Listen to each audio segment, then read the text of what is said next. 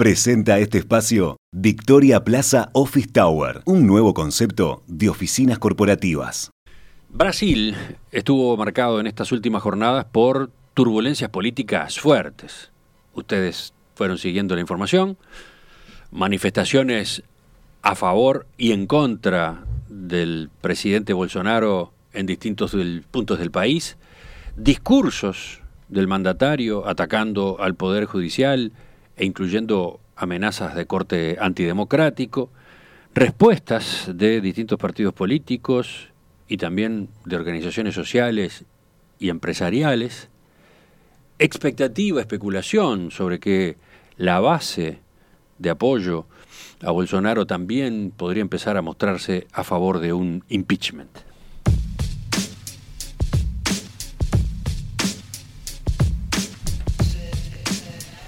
Si bien ayer de tarde Bolsonaro dio a conocer una declaración a la población indicando que sus comentarios se habían dado por el calor del momento, si bien en ese comunicado se comprometió a respetar las decisiones del Supremo Tribunal Federal, está claro que el clima político en Brasil continúa sumamente tenso. Entonces, con esa tensión de fondo, vamos a dedicar el análisis económico de hoy a recorrer ¿Cómo está Brasil? ¿Cómo reaccionó la plaza financiera a estas novedades? Evaluar qué impactos pueden preverse en materia de actividad económica para nuestro gigante vecino en los próximos meses. Sí, bueno, estamos con la economista Alicia Corcol, de Exante. Alicia, ¿qué tal? Buen día, ¿cómo estás? Hola, ¿cómo están? Muy buenos días. Alicia, a ver, Emiliano recién comentaba algunas de las principales noticias que, nos han llegado desde Brasil en estos últimos días. La pregunta que te hago es, eh, ¿podemos repasar a ver cómo se están viendo en los mercados estos últimos acontecimientos políticos? Sí, a ver, em, los mercados, digamos, están eh, bastante expectantes a, toda esta serie de, hechos políticos que, se están dando en Brasil porque bueno, alimentan lo que es esa visión de que hay una eh, muy mala relación entre Bolsonaro y, el Congreso y bueno, y otras instituciones como, como el Supremo Tribunal Federal, el, Poder Judicial en Brasil.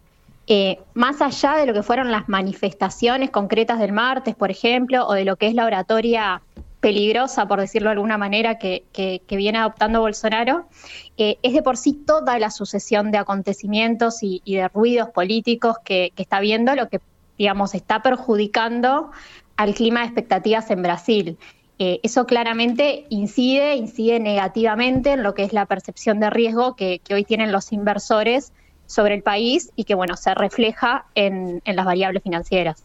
A ver, hacia ahí quiero ir. Eh, ¿Qué repercusiones han tenido todas estas novedades sobre la plaza financiera en Brasil? ¿Qué pasó, por ejemplo, con el valor del dólar?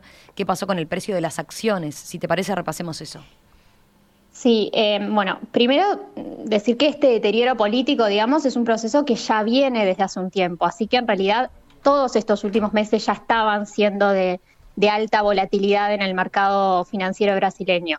Tuvimos hace poco, en agosto, por ejemplo, un pico de tipo de cambio de 5,40 reales por dólar, pero después bajó, estuvo oscilando eh, por abajo de los 5,20 eh, reales por dólar, que en cualquier caso era un valor alto en una comparación eh, histórica. Ahora, puntualmente, tras lo que fueron las manifestaciones del martes, vimos un repunte del tipo de cambio hasta unos 5 reales con 28 concretamente en el cierre de ayer, y una desvalorización del precio de las acciones brasileñas, con la bolsa de San Pablo cayendo 4% eh, eh, el día miércoles.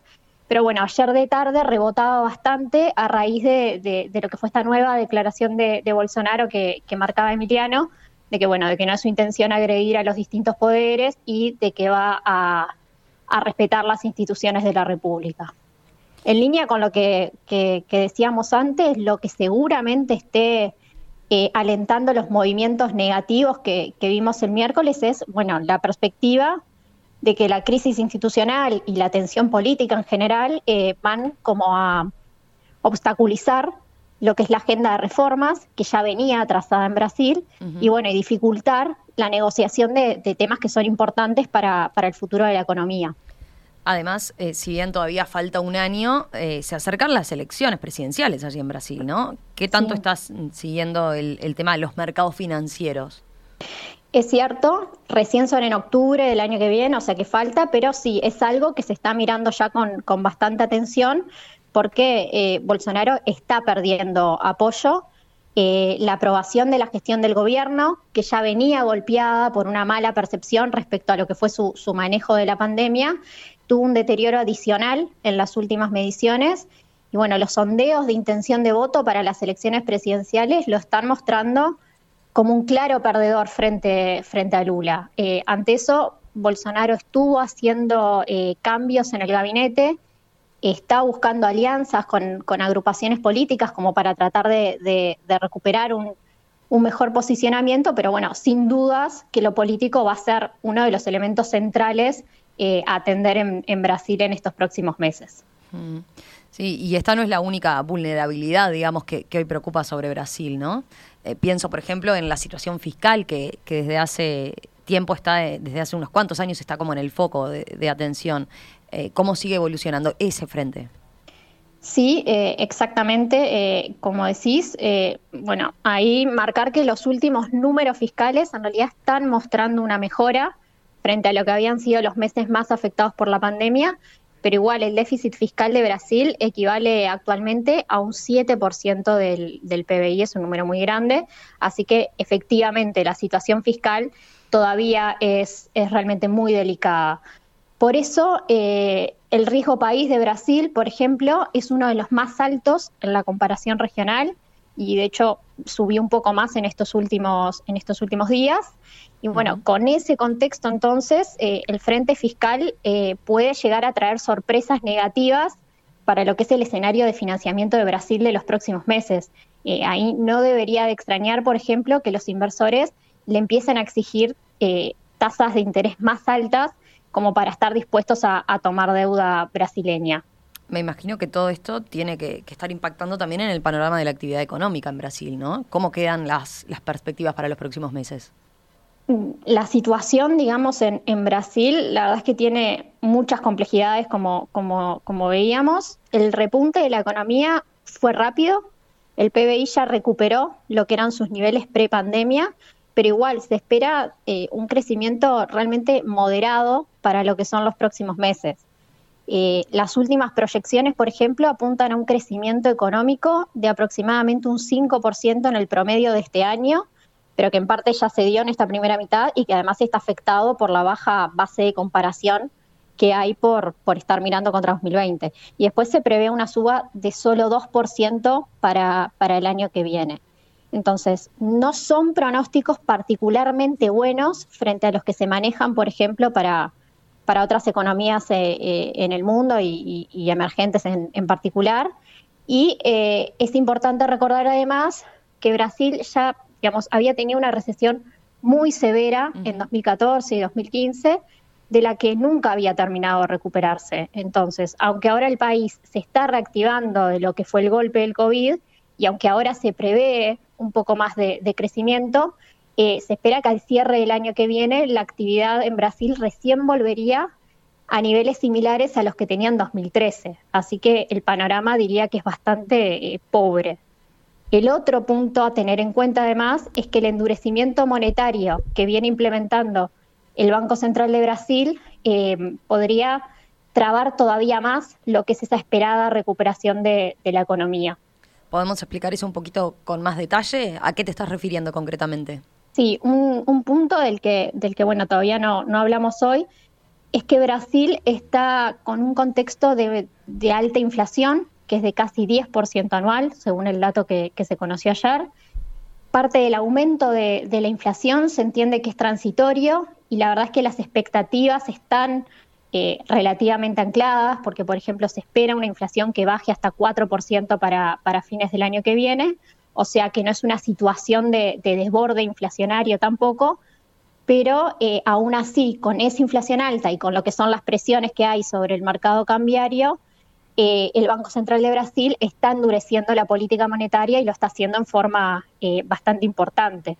Ya subió la tasa de interés de referencia en más de tres puntos porcentuales desde febrero a esta parte, y además le está avisando al mercado que va a disponer de subas adicionales en, los próximos meses. Por eso decía que este aumento de las tasas de interés en Brasil eh, puede implicar un riesgo de que se vaya frenando la recuperación económica eh, por distintas vías, pero por ejemplo, por lo que es a través de, un mayor costo del crédito, por ejemplo.